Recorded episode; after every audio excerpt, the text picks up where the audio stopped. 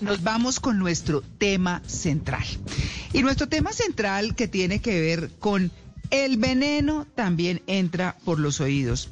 Y viene de las palabras, por supuesto, y viene muchas veces de personas que están muy cercanas o de algunas que llegan de manera espontánea y tienen el suficiente efecto. Así que vamos a hablar de eso con el doctor César Mejía, especialista en intervenciones psicosociales, escritor y catedrático, autor del libro El contagio de la amabilidad. ¡Uy, qué maravilla! Doctor Mejía, muy buenos días. Ay, buenos días, Macarena, pero ese, ese, todo ese doctor. No, no, no, no, no, no, ya, ya lo mataste porque estamos en Blue ¿Sí? Entonces, ¿cómo le digo? ¿Qué hubo, César? Mejor, mejor. Ah, bueno. Ah, bueno. No, ¿cómo están, chicos? Bueno, muy bien, muchas Muy gracias. bien. Bueno, eh, comencemos hablando de eso. ¿Por qué? Eh, porque uno dice, claro, hay palabras tóxicas, hay gente tóxica. Eh, ¿Cómo, y, eh, digamos, cómo esa parte del veneno entra a nosotros o no entra a nosotros, dependiendo de quién viene o de qué palabras se dicen? ¿Cómo es? Pues mira, antes de eso yo creo que hay que identificar unas cosas. Y me voy a ir, mira, yo estoy aquí justo en, en Pereira, estoy en, porque ahorita a las 10 doy conferencia en la Feria del Libro de aquí, el Eje Cafetero. Ah, y bien. alguien se me acercaba y me preguntaba lo mismo, pero yo le decía, devuélvase un poquito. Lo primero es usted identificar, o sea, si realmente esa persona tiene mala intención. ¿Qué quiere decir esto? Normalmente en ese veneno, que a, a los teóricos, a la mayoría de teóricos no les gusta la palabra tóxicos, digamos porque eh, primero hay que identificar si realmente esa persona busca ser tóxica, porque normalmente puede suceder una de tres situaciones. Uno, que realmente esa persona quiera hacerlo. O sea, que realmente ese veneno le esté, lo, lo esté haciendo consciente. Es que yo quiero hacer daño con la palabra. Yo quiero realmente, así como que eh, generarle la maluquera, como lo llamamos por aquí en Medellín. Eso, Sí. Consciente. Lo segundo, la más común de todas, la inconsciente. O sea, esas personas que hacen daño sin querer. Por ejemplo, una mamá regañona, que a toda hora está peleando por todo y eso lo mantiene a uno con los pelos de punta. La mamá no quiere hacerle daño a uno, pero termina ahí echando su venenito, ¿cierto? Pero el número tres es que no sea ni el uno ni el otro, sino que uno sea lo que los teóricos conocen como cínicos. Cínicos no es algo cercano a la hipocresía, sino el cínico es el que cree que todo el mundo lo ataca, el que todo el mundo cree que le hace daño, que cualquier cosa que le dicen buscaba ese veneno. Entonces, uno lo primero que tiene que hacer es eso, chicos. O sea, uno primero tiene que identificar si ese loco, esa loca que tiene enfrente realmente quiere hacer daño. Y que no sea que simplemente es una persona que a toda hora está peleando y pelea hasta con sí misma, o que no sea uno el que esté traduciendo mal la vaina. Y que uno crea que lo estén atacando cuando no lo están atacando. No sé si me explico bien. Sí. Primero hay que entrar en ese panorama y tener esa sensación y esa honestidad de lo, si estoy identificando correctamente lo que ahí sucede. Claro, lo que pasa es que a veces eh, las expresiones son tan, como dice uno eh, comúnmente, de sopetón. Le caen a uno con una frase o con una expresión que dice uno, ¿y esto aquí qué pasó? Entonces, ¿a qué horas analiza uno? ¿No? Ah, sí, total, total. A veces no hay tiempo para analizar, pero el tema es que sí hay posibilidades. Mira, yo te explico para que me comprendas que sí hay posibilidades. Yo les, yo les hago esta pregunta. Ustedes van para una reunión, ¿cierto? Ajá, una reunión de sí. trabajo normal, un consejo de redacción. Ajá. Eh, normalmente uno, ¿qué prepara para esa reunión, chicos? Temas. Sí, pues claro. Temas, muy bien. Un sí, sanduchito. temas. y un sanduchito. el tentempié, el tentempié, como decían los abuelos. Sí, sí. Música y demás. música y demás, yo les hago esta pregunta. ¿Cuántos de ustedes preparan las emociones que se van a dar en esa reunión? Sí, buena Ah. actitud. Uno prepara buena actitud. Sí, sí. Claro, pero mira, hay una cosa que no estamos Sí, acostumbrados a en preparar. Claro. Hay una cosa, que no- es por ejemplo, mira, lo que tú dijiste, ese comentario de sopetón. Si yo ya sé que en esa reunión está el compañero de trabajo venenoso que siempre me ataca, que lo que yo le diga no le gusta, bueno, el compañero, el jefe, cualquiera, yo por qué no lo preparo desde antes. O sea, mira que, mira que sí se pueden preparar cosas. Estoy de acuerdo contigo, no el 100%, hay cosas que uno no se las espera, pero muchas cosas en nuestra existencia sí pueden. Entonces, si yo sé, por ejemplo, que en la reunión siempre está el comentario venenoso, yo presenté el proyecto y siempre está el compañero que, ¡ay, la pullita! La puñaladita. Ah, no, es que se, eh, o, o lo que es peor, lo que yo llamo las microagresiones, la sonrisita burlona, porque no necesariamente tiene que ser un comentario venenoso, Uy, solo con la horribles. Sonrisita, ¡eh, qué, come- ay, qué Es tan peor. bonito, tan inocente! Es peor, puede Sí. ser mucho peor. Claro. Claro, Entonces, más ofensivo. cuando yo me preparo, ¿qué hago, chicos? Y aquí viene la recomendación. Normalmente, ¿cómo hacemos los seres humanos? Nos preparamos para pelear. ¿Qué quiero decir? Ah, es que espera que me diga cualquier cosa para yo decirle cuántos pares son tres moscas. Me preparo para pelear más. Sí, sí, sí. Como dice ese sabio colombiano, a bestia. Pero entonces, a, a lo que voy es que tenemos que prepararnos es cuando esa persona tenga el comentario venenoso o la microagresión, la risita burlona, ¿yo qué voy a hacer? Le voy a responder con toda templura. Le voy a decir, ah, ve, mira, sí, eso se puede evaluar. Mi proyecto puede mejorarse por aquí y por allá. Tim lo desarmó. Sí, César. ¿Y cómo hacemos entonces con la tercera interpretación que usted nos estaba dando del tema que estamos hablando hoy? Es decir, cuando una persona interpreta de manera errada lo que uno dice. Cuando piensa que uno está tratando de ofender, pero no es así. Cuando uno tiene que andar con pies de plomo frente a una persona, porque cada palabra tiene que cuidarla, porque puede ofenderse potencialmente y muy probablemente. ¿Qué hacer con esas personas que se ofenden fácilmente? Yo les ¿Cómo doy una recomendación. Yo les doy una recomendación. Si yo tú ya mira que ya lo tienes identificado, ¿cierto? Ya te lo pillaste. O sea, ya sabes que esa persona se ofende con mirarla. ¿Sí o no? Porque no falta. Es que Sí. hay de todo tipo y en- enseguida si quieren les doy como, como dos tipos. Entonces, lo primero es que si yo ya sé que María, este avión va a aterrizar aquí en la feria. Si yo ya sé que esa persona se ofende con cualquier cosa, yo la puedo tomar desde el antes. ¿Qué quiero decir? Y mira lo que... eh, decirle, asumir como la responsabilidad. Ve, mira, yo soy muy boquirrojo, porque yo, por ejemplo, yo soy más metepatas. Yo soy ¿Sí? torpe No le y creo. Mejía. Cuando, me dan una, una conferencia se dan cuenta. Y si no, eh, me- yo les digo, miren mis redes para que vean cuántas pendejadas publico.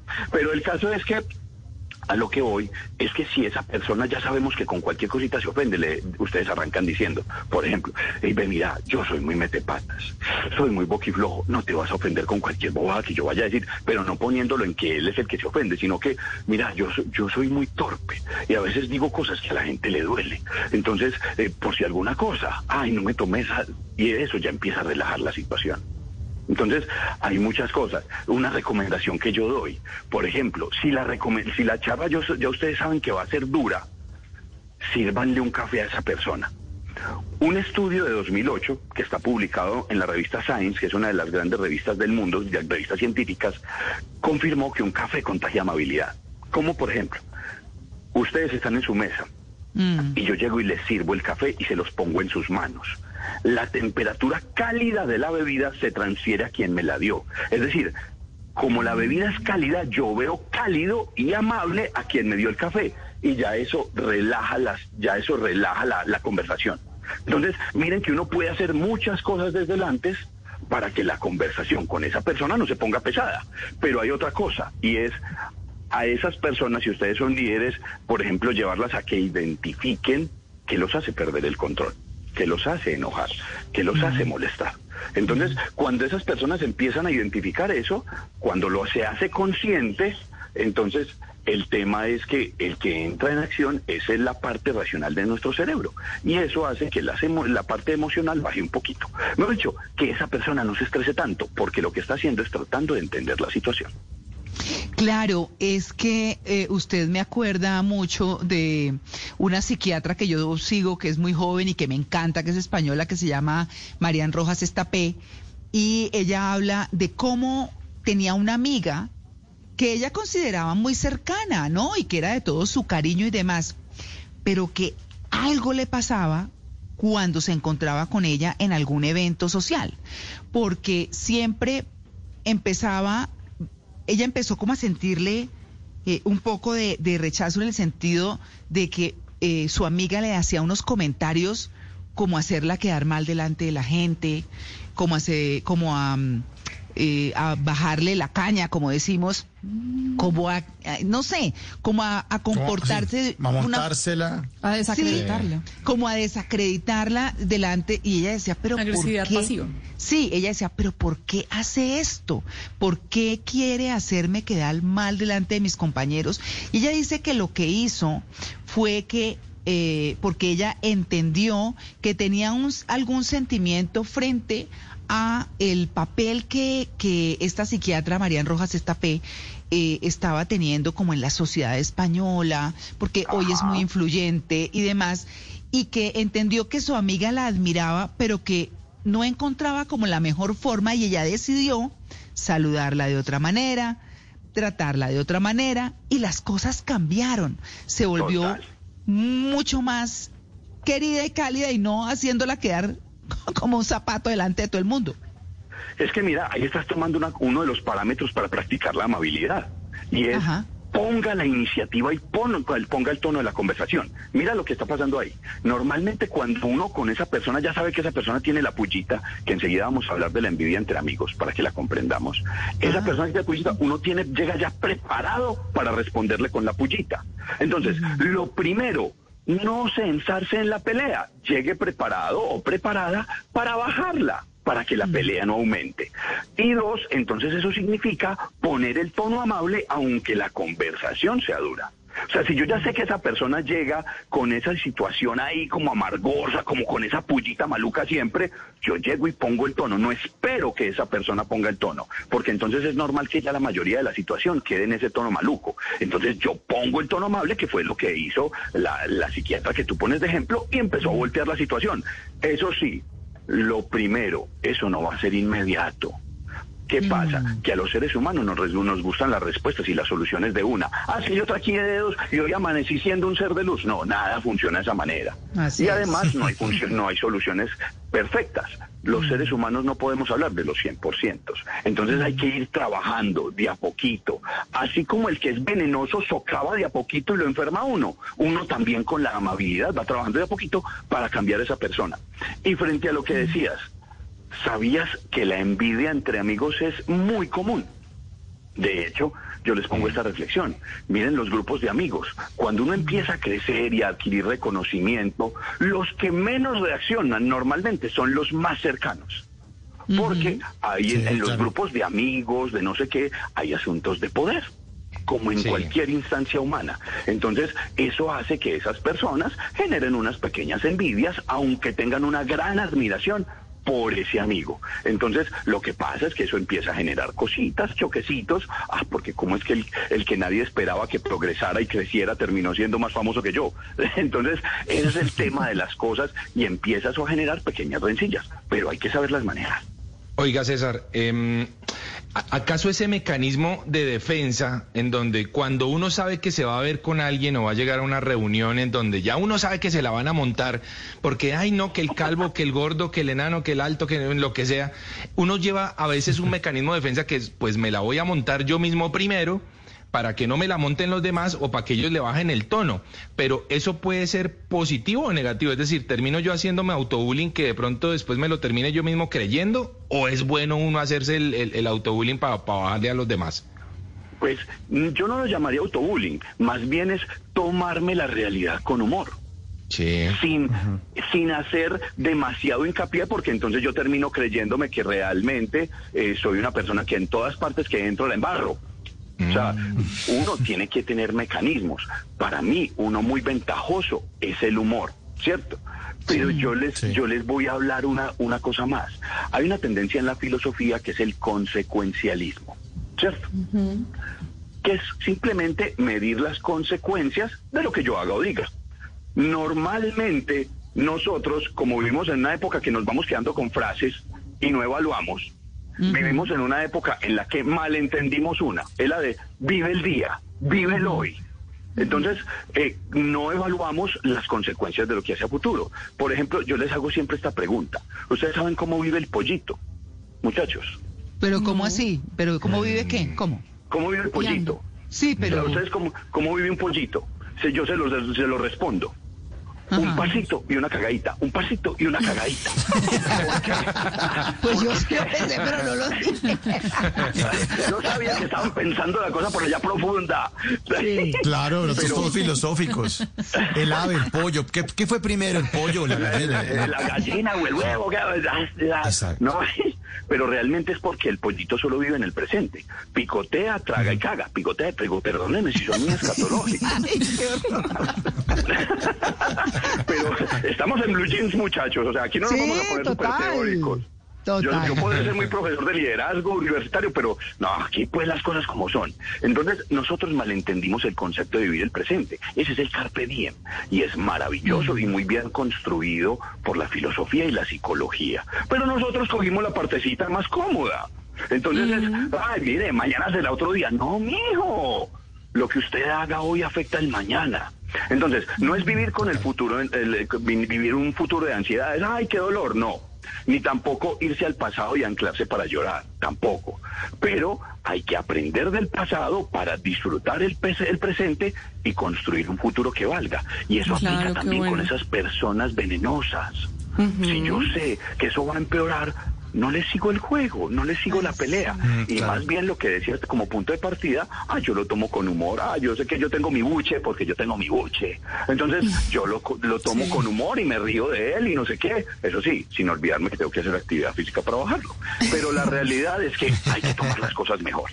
Claro, y bueno, una pregunta que tiene que ver en- con la respuesta que usted dio sobre los amigos y el veneno que se puede destilar por envidia. ¿Cómo hacer para no provocar esa destilación de veneno o esa envidia que puede ser de pronto perjudicial o llevada a actos? Uno tiene entonces que quedarse callado con lo positivo que le sucede o nivelarlo. Y tampoco irse a contar todos sus triunfos a todos sus amigos, lo que compró, lo que no compró, lo que le dieron, lo que no le dieron, más bien bajo perfil o cómo hace uno para tratar esas amistades, relaciones íntimas para que no sientan envidia. Pues mira, yo les hago primero una recomendación. Cuando se encuentren con esa persona, con ese amigo que está ahí con el choquecito de envidia, traten de resaltar los logros de esa persona, de ese chico o de esa chica. O sea, porque normalmente, y mira que esto es así, esas personas que tienen cierta envidia es porque también han crecido, también han progresado. Entonces, a lo que voy es que esas personas que también han progresado tienen unos logros. Entonces la recomendación es cuando conversen, uy, carajo, vení, pero ¿cómo te fue de bien? Yo te vi cuando diste tal conferencia, hablando de tal amigo. Uy, ¿cómo así que eh, entraste a tal empresa? Que nota, que envidia una empresa tan bacana. Lo que hay ahí es, sin esconder nuestros logros, porque no, Primero, tampoco pues eh, estar desde la soberbia y el ego gritándolos. No necesitamos hacerlo. Los logros están ahí. Pero dos, el tema es que simple y sencillamente podemos resaltar lo que ese amigo ha logrado y alcanzado para que se sienta mejor con nosotros. No sé si con eso respondo tu pregunta. Sí, sí, Sí, perfecto. Y, Pili. y- y yo quiero complementar una cosa también. Los que tenemos emprendimiento siempre pensamos que los amigos van a ser los primeros, que se van a como antojar de las cosas, que los van a apoyar y de hecho uno ve mucho en Facebook que dice apoya a tu amigo emprendedor antes de comprarle a, de comprarles a grandes empresas o de importar. Yo no sé si si María Clara también lo ha sentido, Sí, así que uno también espera que ese sea como su primer sus primeros clientes sean los- también los amigos y y muchos ni siquiera apoyan eso. Este, tienes toda la razón, pero es el mismo juego. O sea, eh, es el asunto de, de que nos duele, nos duele reconocer que una persona cercana creció más que nosotros. Hay chicas, entra el juego del ego, eh, también entran los miedos, porque nosotros somos el de supervivencia, entra un poquito de soberbia, pero te digo algo, eso aplica para todos los seres humanos, aplica para todos. El tema es que hay una cosa que debemos reconocer. Nos encanta como seres humanos ver el problema en el otro. ¿Qué quiero decir? Es muy difícil que yo reconozca que soy yo el de la dificultad. Por ejemplo, porque yo no me puedo acercar. Claro. Una de las cosas para practicar y mejorar la situación con esas personas que tienen problemas con nosotros es que yo les digo, no espere a que sea el otro al que actúe. Tomar la iniciativa significa, por ejemplo, que cuando yo tuve una pelea con mi papá o con mi amigo por esa envidia, no, yo tomo la iniciativa y le hablo. ¿Por qué debo hacerlo? Porque el ser humano siempre está creyendo que el que falló fue el otro. Siempre. Y los dos actúan exactamente igual y por eso hay padres con hijos que se dejan de hablar 15 o 20 años por pendejadas, porque los dos creen que el otro fue el que falló y que el otro por ende es el que debe tomar la iniciativa para disculpar la situación. Entonces, los seres humanos tenemos que romper muchos esquemas. Yo en mis conferencias lo que hago es romperles muchos esquemas a las, a las personas, porque lo que hago es romperles creencias. Yo invito a la gente, por ejemplo, que entra a mis redes sociales eh, para que busque, yo estoy dando todo el tiempo tips para practicar la amabilidad y bajar, por ejemplo, esas personas con veneno, cómo reducirlo. Ah, bueno, la que más muevo es Instagram. César Rayita al Piso Mejía Acosta o en Facebook Contagio de la Amabilidad. Es una página, ahí lo encuentran. Pero yo invito principalmente a la gente en Instagram, ahí interactúo, la gente me hace preguntas. Además, eh, ahí encuentran la foto, yo sirviendo el vino, me encanta el vino. Eh, pero el tema es que más allá y le encanta Batman. Eh, ya lo pillaste, me caes bien. Listo. me encanta el vino, me encanta Batman, me encanta la astronomía, soy astrónomo aficionado hace muchos años. Entonces, yo lo que hago en esas redes es dar tips, dar recomendaciones, un montón de cosas para que la gente se meta en la amabilidad, pero principalmente que no se quede esperando que ese venenoso cambie, porque realmente es muy difícil cambiar a otro. El que puede cambiar soy yo. Claro, para y así mejorar se la cambia situación de él y la mía. Exacto. Pues bueno, ahí está. Yo tal vez le, le agregaría la compasión, el ponerse en, eh, un poco en el lugar del otro y saber por qué se porta así. Ese es como el, el punto más importante y así. La empatía. Sí, la, empatía. Sí, no sufre uno tanto. siempre, siempre. Eh, chicos, eh, qué, qué cosa tan bonita la que pones te lo juro, porque el punto de partida para entender al otro es decir, hacerme las preguntas de si ese chico siempre llega de mal genio y llega con el veneno, algo le pasa. Uno que va a saber si tiene la mamá enferma de cáncer y no tiene con quién dejarla y mm. siempre llega corriendo a trabajar. Y hay gente que se traga eso. O que sufre mucho. Acuérdese usted que el que hace sufrir tiene dolor. Entonces, esa es una cosa que es clave e importante y pues bueno, así es, es, como la vía cuando uno tiene compasión de perdonar a quienes le han hecho daño y de sufrir menos y ponerle cuidado a lo que realmente toca. Pues doctor César Mejía, bueno, César Mejía, muchas gracias por su atención.